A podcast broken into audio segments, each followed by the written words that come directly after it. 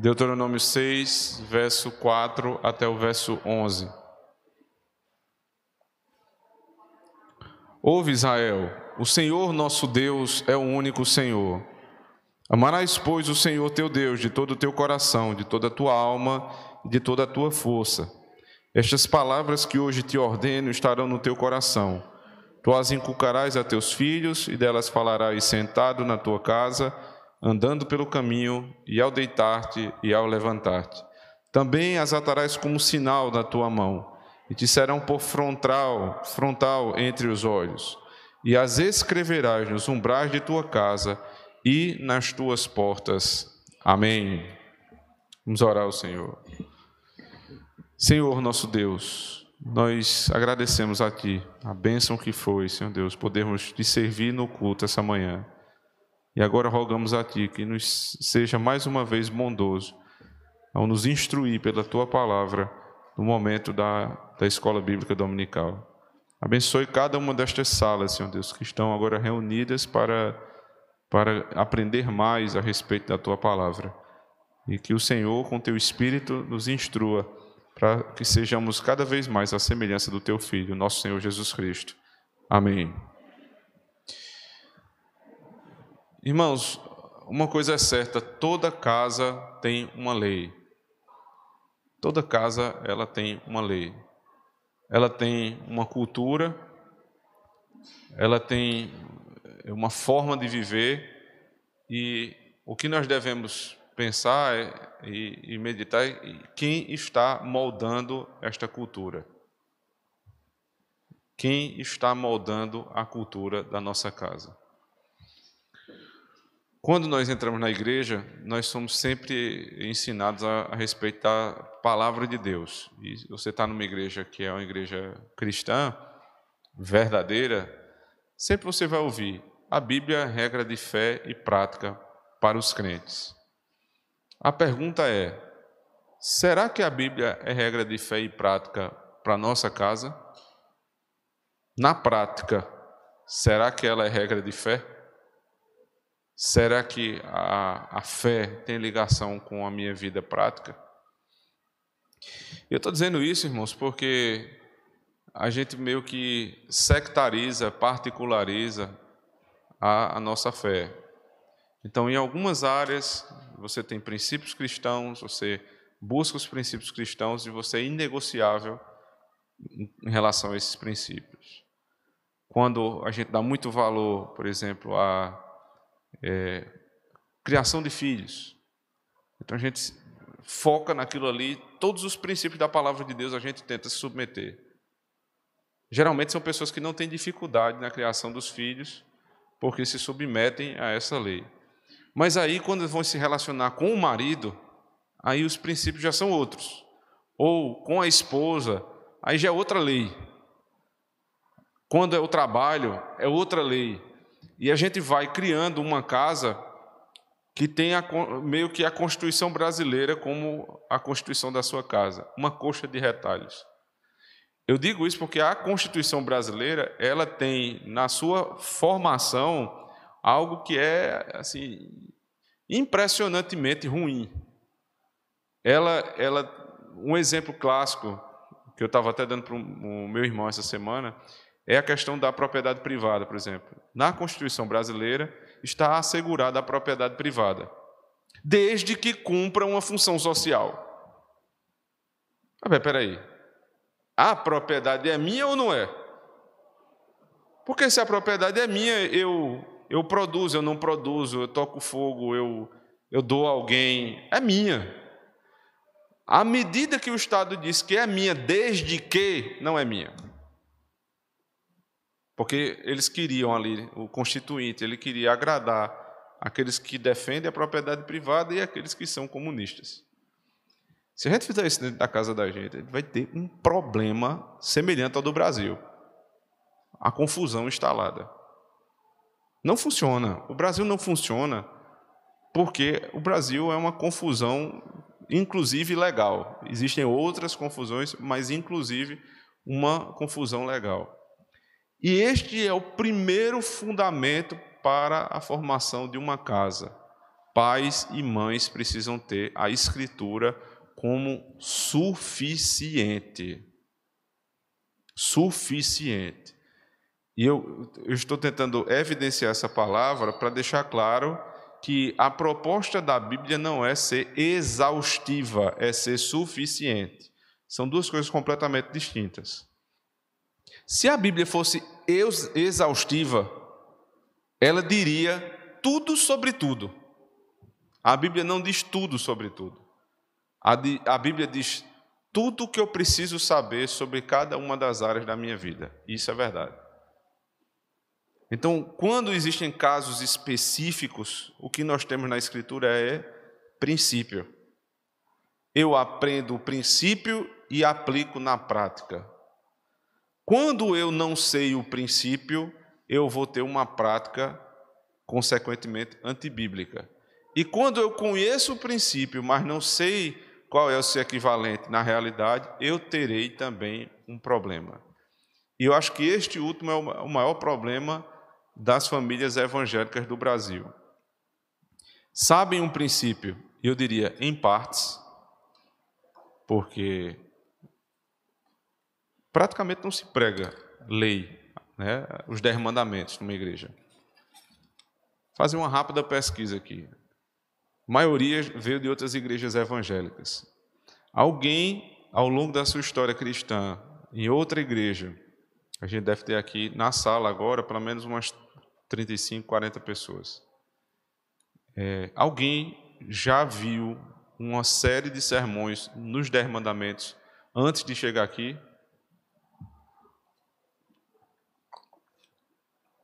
Presbítero André? Mais alguém? E Suzana, porque vieram ambos da mesma igreja presbiteriana. Dois de aproximadamente 40 é muito, muito pouco. Muito pouco. Vou fazer uma segunda pergunta. Alguém viu na sua história cristã pregações no Antigo Testamento aplicando, como fazemos aqui, os princípios da antiga aliança diretamente para a nossa casa hoje, como nós temos visto aqui semanalmente? Um. O Ian, um. De 40, um. Tem alguma coisa errada, irmãos. Tem alguma coisa errada. Aqui nós temos dois e um que, que viram esse tipo de pregação, ambos de igrejas presbiterianas, não é isso? Ambos de igreja presbiteriana. Nós temos centenas de denominações. E dois dos que vieram de igreja presbiteriana viram algum tipo de sermão, sequência é, nos Dez Mandamentos ou princípios do Antigo Testamento sendo aplicados à, à família da Nova Aliança. Então, isso é muito sério. Porque se você não aprende os princípios da palavra de Deus, você não tem como viver segundo a palavra de Deus. Não tem. Não tem. Sente hoje com qualquer colega seu, amigo seu, de outra igreja, né, e faça um, um exercício. Começa a perguntar a ele a respeito de disciplina, a respeito de é, liderança, a respeito de como ele orienta os filhos para casar. Veja isso, faça esse exercício, sem discutir, não? só para você perceber. E compare com o pensamento das pessoas de fora da igreja. A impressão que você vai ter, na maioria dos casos, é que é praticamente a mesma coisa só que com uma linguagem diferente. O que muda é a linguagem do crente, né? O crente vai dar uma linguagem evangélica para uma coisa que é mundana. E os demais, eles vão simplesmente abraçar completamente. Eles vão dizer para suas filhas que elas devem estudar, se formar para nunca depender do seu marido. Isso é praticamente unânime entre os crentes. Quando, na verdade, a palavra de Deus diz: a mulher deve se formar, deve estudar, para auxiliar o seu esposo. Não para não depender. Ele sempre será o provedor da casa. Por falta deste princípio de suficiência das Escrituras, nós estamos onde estamos hoje. Por exemplo, As pesquisas é, no meio cristão, né, existem algumas revistas cristãs que divulgam essas pesquisas, como aquela Christianity Today. É, existe uma brasileira que eu não me lembro o nome agora. É, elas falam sobre sobre número de, de divórcios. E o número de divórcios entre os crentes hoje é praticamente o mesmo percentual que entre os ímpios. Então isso é uma coisa muito séria. Muito, muito séria.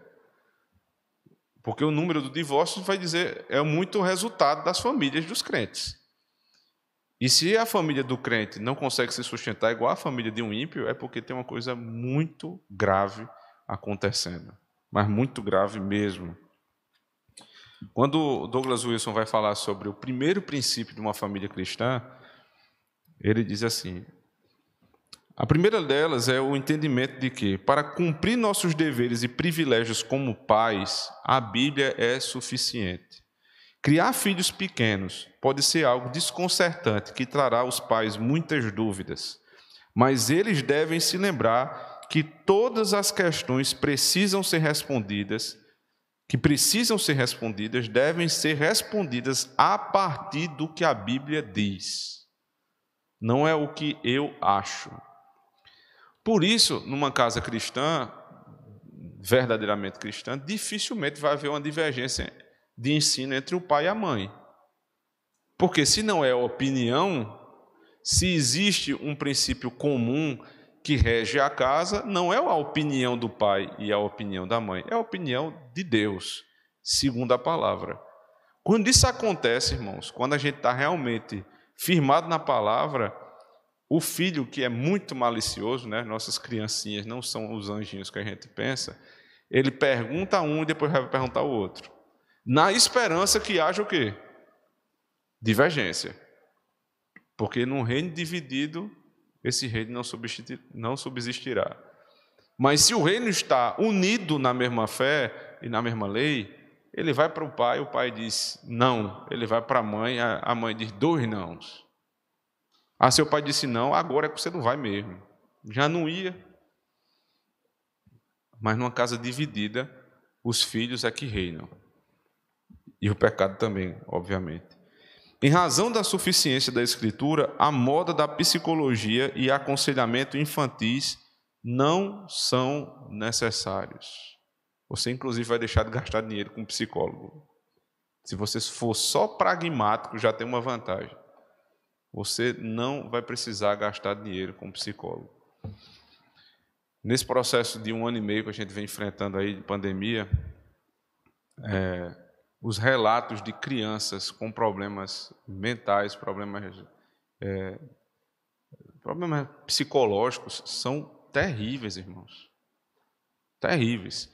Crianças que tinham costumeiramente o hábito de brincar, sair de casa, ir para a escola, voltar para casa cansado, ter relações, relações com outros amiguinhos, com avós, eles simplesmente foram cortados de todas as relações do dia para a noite. Eles passaram a assistir aula pela tela de um computador, eles passaram a ver os avós somente pela, é, pelo celular, por uma videochamada, e não podem chegar mais perto dos seus amigos. Eu não vou nem entrar aqui no, no debate a respeito se está certo ou está errado, só estou só tô descrevendo a realidade. Vocês acham que essas crianças elas vão ter condições de lidar bem né, quando, quando o tempo for passando? Um ano e meio para uma criança é muito tempo. É porque a gente faz a relação de um ano e meio para a nossa vida, né? Mas um ano e meio para uma criança, minha filha tem três anos. Um ano e meio é metade da vida dela. Você imagina aí? Metade da sua vida trancada em casa. Se fosse com você, você, por exemplo, 40 anos, 20 anos trancado em casa, você acha que você não sofreria danos sérios, graves na tua, na tua vida psicológica? É claro. Para elas é, é, é claríssimo. Danos escolares, né? de cunho cognitivo vão ser seríssimos. Então, nesse tempo, irmãos, a palavra de Deus é, ela deveria ter sido aplicada a estes casos com, com as nossas crianças. Em primeiro lugar, dizer: meu filho, nossa vida é muito importante. Mas se nós morrermos, nós estamos com Cristo. Você tirou o pânico de dentro de casa. Crianças tentando se suicidar. Médicos atendendo. Estou dizendo isso, eu não, não vou entrar em detalhes, mas relatos de crianças com 10, 11 anos de idade com problema de, de suicídio, tentativa de suicídio. Morando num apartamento, o apartamento, o único lugar que ele tinha para sair era o, o, o playground fechado, e a criança passou um ano trancado no apartamento, com os pais, trabalhando em home office e, e os filhos dentro de um apartamento. Fica louco mesmo. Não fica bom da cabeça, não. Isso, isso pode ser tratado à luz da palavra de Deus. Mas o que é que se faz? Joga para um terapeuta. Crianças que têm problema, por exemplo, com gula, o que é que se faz? Manda para o nutricionista, corretamente, e geralmente o nutricionista, em alguns casos, manda para um psicólogo. É problema da cabeça. É problema da cabeça mesmo. É descontrole. É descontrole é um dos sintomas de pecado. As concupiscências, eu vou falar isso um pouco mais à noite, então não vou entrar em detalhes agora, mas as concupiscências são em razão do pecado. Mas se você acha que é só uma, um detalhe do teu filho que pode ser tratado por terapia, você vai mandar para o psicólogo. Talvez resolva o problema da gula, no sentido em que ele vai controlar a, o comportamento. Mas geralmente, sabe o que, é que acontece? Isso estoura em outro lugar. Ele deixa de ser um menino guloso e passa a ter outros apetites insaciáveis. Porque você não tirou a raiz do problema, você só tirou o comportamento. Se o problema reside lá, ele vai estourar em outro lugar. É assim que funciona. Então, o primeiro princípio de uma casa que quer seguir é, uma caminhada cristã é ter a Bíblia como suficiente em todos os casos da sua vida. Uma talvez um teste que seja muito prático para você fazer na sua vida é, é o seguinte: é você tentar fundamentar a tua decisão num princípio bíblico. Eu não estou falando num versículo bíblico, eu estou falando num princípio bíblico. Tudo. Está com dúvida no que vai fazer? Pare e pense. O que eu estou para decidir? Qual é o princípio bíblico que me rege? Não sabe, não tem problema. De graças a Deus você está numa igreja que tem presbítero. Você deveria perguntar ao seu pai, à sua mãe, se eles também não souberem o que é possível, porque realmente às vezes é muito complicado, você deve chamar os presbíteros da igreja e contar em particular o que está acontecendo. Mas geralmente o que a gente faz nesses casos de dúvida é suspender a nossa única regra de fé e prática e colocar no lugar a nossa própria regra de fé e prática, né, as nossas preferências. Suficiência das, das Escrituras é o primeiro princípio. Segundo lugar, os pais cristãos também devem se lembrar que a disciplina não substitui a regeneração. Cada criança é pecadora, não importando quão fofa ela seja, pequenina ou indefesa. Uma disciplina rigorosa pode enquadrar tal pecado em momentos socialmente aceitáveis, mas é o máximo que pode fazer. Uma disciplina rigorosa, piedosa, deve sempre ter um objetivo que está além de ter crianças bem comportadas. Abram aí, por favor, Romanos capítulo 5, verso 12 e 19.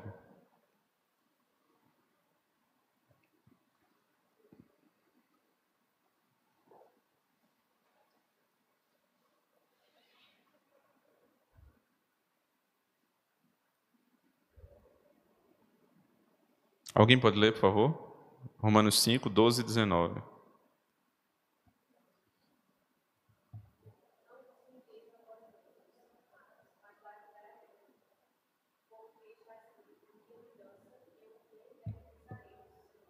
Romanos 5, verso 12 e depois o verso 19.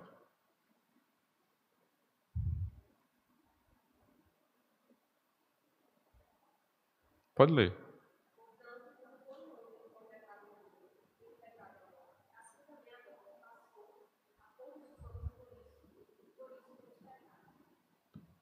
Do homem passou para o outro homem o pecado. Ou seja, dos pais passaram para os filhos. Logo, os filhos já nascem em pecado. É esse o ponto aqui que o autor quer tratar. Os teus filhos fofinhos, lindinhos, maravilhosos, que parecem um anjinho, eles pecam. E se você não considerar bem isso, você vai, vai tratá-los, vai educá-los de uma maneira equivocada. É óbvio. Tem uma frase que já me acompanha há alguns meses que é, é fantástica.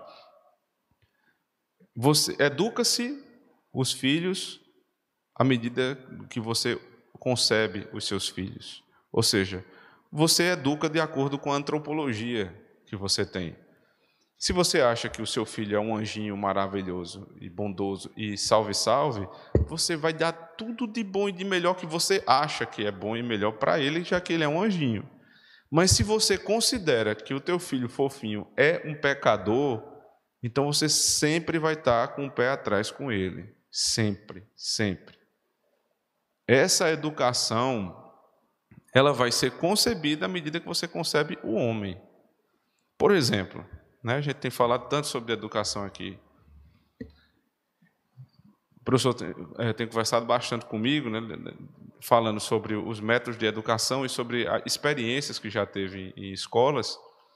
E na escola comum, você, na alfabetização, você, hoje em dia, né, o método que é utilizado é você ir jogando ali algumas, alguns estímulos até um momento né, que a criança vai dar um estalo na cabeça dele e ele começa a ler. É um gênio um menino desse, né? Ele dá um estalo em determinado momento, ele vai ler, sozinho. Você só tem que dar os estímulos certos. É isso, professor? Quer falar um pouquinho sobre esse método para poder é, comentar em cima?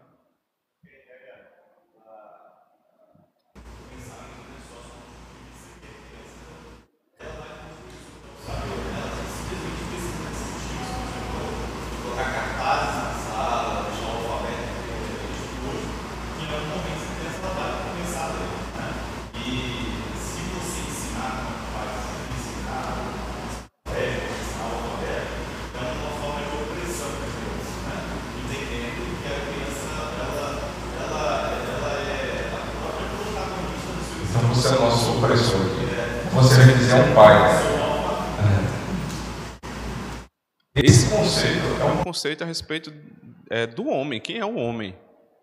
O homem é o ser que em si tem todas as capacidades para ser bom. Então você não precisa ensinar um, deixe ele que ele vai, no momento oportuno, ele vai é, se tornar um bom cidadão, porque ele já tem isso dentro de si. E em relação à alfabetização, idem. Em determinado momento, ele tem os estímulos corretos, né? Ele vê lá casa, uma figura e de lado a palavra casa escrita. Então ele vai associando uma, associando uma coisa com a outra, até um dia que ele olha e diz casa. Ele aprendeu a ler? O que, é que vocês acham? Quando ele aprende assim, ele olha o objeto e de lá está a palavra. Isso é alfabetização? Ninguém sabe dizer se é sim ou não, talvez. Ele decorou. Ele, ele associou uma coisa com a outra, né?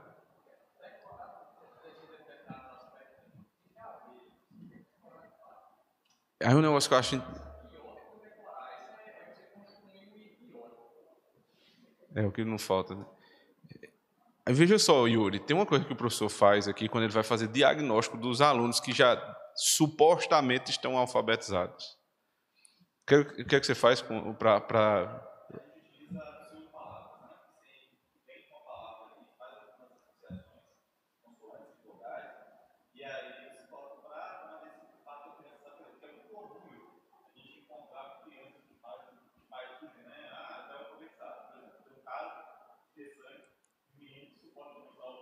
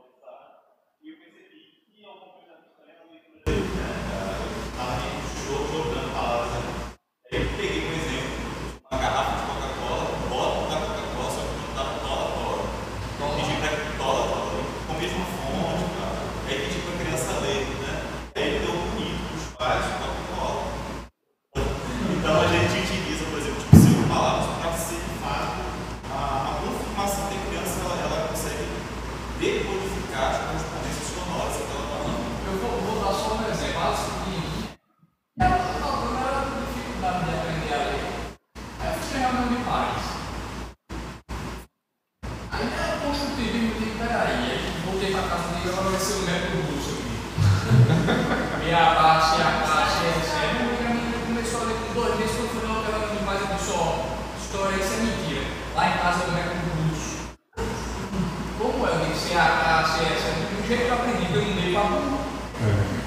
Aí, resultado, os caras, os pais, é, não é que vai ser método russo, agora eu digo método russo, método Quem foi que esteve o professor é Putin, é? Aí, resultado, tudo é, na casa agora vai ser método russo, e meu filho está aprendendo na lembrança, eu posso botar o método russo que dá certo. Pois é, o negócio é tão grosseiro que basta um teste como esse. Né? Você pega, né, para quem está em casa acompanhando, às vezes não escuta. O professor colocou lá tola, tola, com a fonte da Coca-Cola e a garrafa da Coca-Cola de lado. E o menino leu Coca-Cola. Porque ele não foi alfabetizado.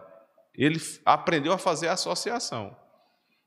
No método socioconstrutivista Paulo Freireano ainda é pior, porque se tivesse casa, é, leia lá, você, não, aliás, não leia não. Não perca seu tempo não, porque eu perdi meu tempo lendo lá a Pedagogia do Oprimido para poder, quando alguém disser assim, você nunca leu Paulo Freire? Eu disse, não, eu li. Eu me martirizei, mas eu li. Lá no método de Paulo Freire, você, quando você tem casa e o correspondente, né, o, o signo de lado, casa escrito, você ensina, por exemplo, para pedreiros. Que palavra é essa? Aí o pedreiro aprendeu, casa. Aí ele disse: tá aí, vocês, vocês trabalham na construção, né? Vocês têm casa própria. É assim. O método Paulo Freire é isso aqui. Vocês têm casa própria? Ah, não tem? Então vocês fazem casa para os outros e vocês não têm a sua própria casa? Está vendo que vocês estão sendo oprimidos? Muitas vezes é o patrão que está pagando a escola dele o opressor, pagando a educação dele para um miserável de um professor ir lá e, e colocar você contra o teu funcionário.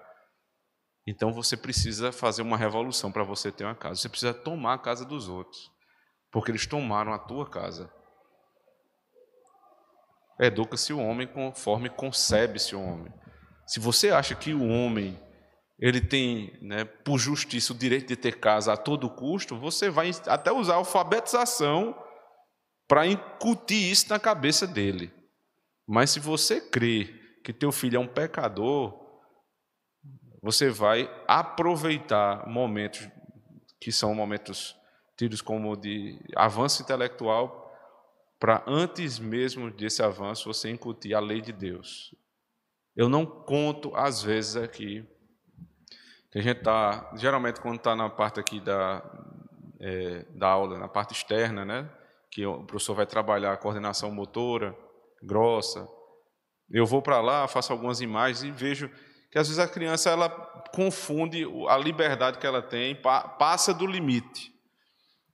E nesse momento que eles estão aprendendo, ali é uma atividade que eles estão fazendo, várias vezes eu vi o professor se baixando para falar com eles e dizendo: Você quebrou a lei de Deus. Ali não importa mais a aula. É isso, professor. Não tem nada mais urgente do que parar e dizer àquela criança: você quebrou a lei de Deus. Você precisa se arrepender dos seus pecados. Seus pais não lhe ensinam assim. Essa é a ideia da, da educação. A educação é, é pessoal. Agora, como é que você faz isso? Você bota 40 crianças, meu amigo, numa, numa sala, com uma família que não está nem aí. Os 40 dentro de uma sala com o professor sozinho. O professor está ali sobrevivendo. Né? Ele não está dando aula, ele está tentando sobreviver àquela situação. E sempre tem aquelas crianças que são um pouco mais estudiosas. Ele vai tentar se concentrar naquelas e vai tentar ver se administra para não derrubarem a sala. É tudo que o professor consegue fazer, chegar no final da aula vivo. Isso não educa ninguém. Não tem como, não tem como você fazer educação com a escola moderna, por quê? Em primeiro lugar, educa-se o homem conforme concebe-se o homem, e a escola moderna concebe o homem de uma forma que Deus não concebe. Então você pode botar na escola mais cara de Campina Grande, sei nem qual é, porque estão, a briga é feia para ver qual é a mais cara. Mas todas, todas, sem exceção, não poderão dar verdadeira educação para o seu filho, porque começam de um princípio errado. Inclusive, vai ser a, a live de terça-feira vai ser sobre isso. Educar para quê? Qual é o princípio da educação? Você só conhece a finalidade se você conhece quem é o homem. Se você não sabe quem é o homem, você não consegue educar com uma finalidade correta. Teu filho é pecador. Se o professor dele entende que não é pecador, que a raça humana ela é, ela é só peca, só faz coisas erradas, né? Pecado não é o termo adequado, porque não tem um estímulo correto. Então o que é que se faz? Se estimula. E aí o preço é caro. Cara não é a mensalidade, caro vai ser o preço que se paga, não somente intelectual, mas principalmente espiritual. Aí você diz assim: Mas eu fui educado dessa maneira e estou aqui na igreja. É? Veja a quantidade de problemas que nós carregamos por conta da nossa educação. A quantidade de problemas. Quando você primeiro se dá conta disso, você já evoluiu muito, porque a maioria não se dá conta que traz problemas. Está tudo tudo ok, tudo normal. Mas quando você se dá conta e que você percebe que tem uma criança que depende de você, mas você não tem educação para dar ela porque você não recebeu educação verdadeira, você precisa, em primeiro lugar, correr atrás.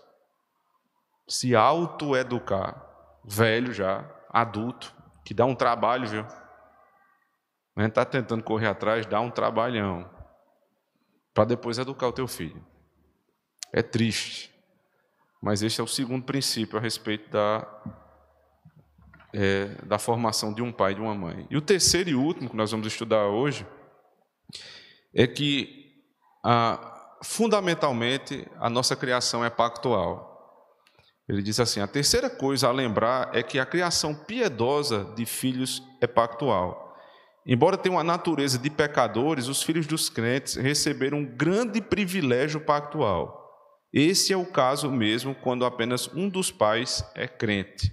Ele cita lá 1 Coríntios 7. Os filhos dos incrédulos são impuros, os filhos de pais cristãos são pactualmente santificados, mesmo que a natureza deles ainda não tenha sido necessariamente mudada por meio da regeneração.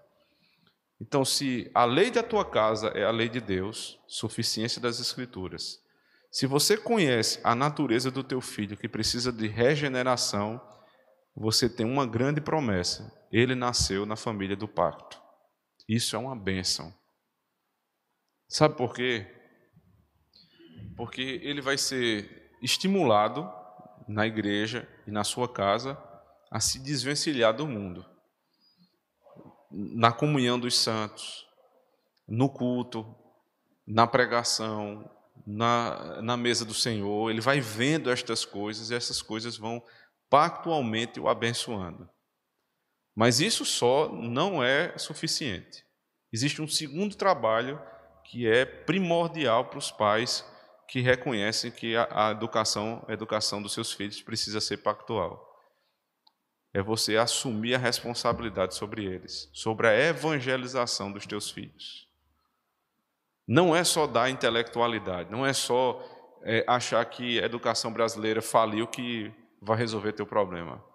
É você, a partir dessa verdade, construir algo em cima. Que é criar o teu filho sobre todos os princípios da palavra de Deus, evangelizando. Todo dia você precisa pregar a palavra de Deus para o teu filho. Todo dia, todo dia, todo dia. Se ele é pecador, ele precisa do Evangelho. Se ele precisa do Evangelho, você não pode terceirizar isso para ninguém. Quem prega para o teu filho é você e sua esposa. Se nós assumirmos, irmãos, essa responsabilidade, a nossa casa está muito à frente de todas as outras casas, porque tem o Evangelho.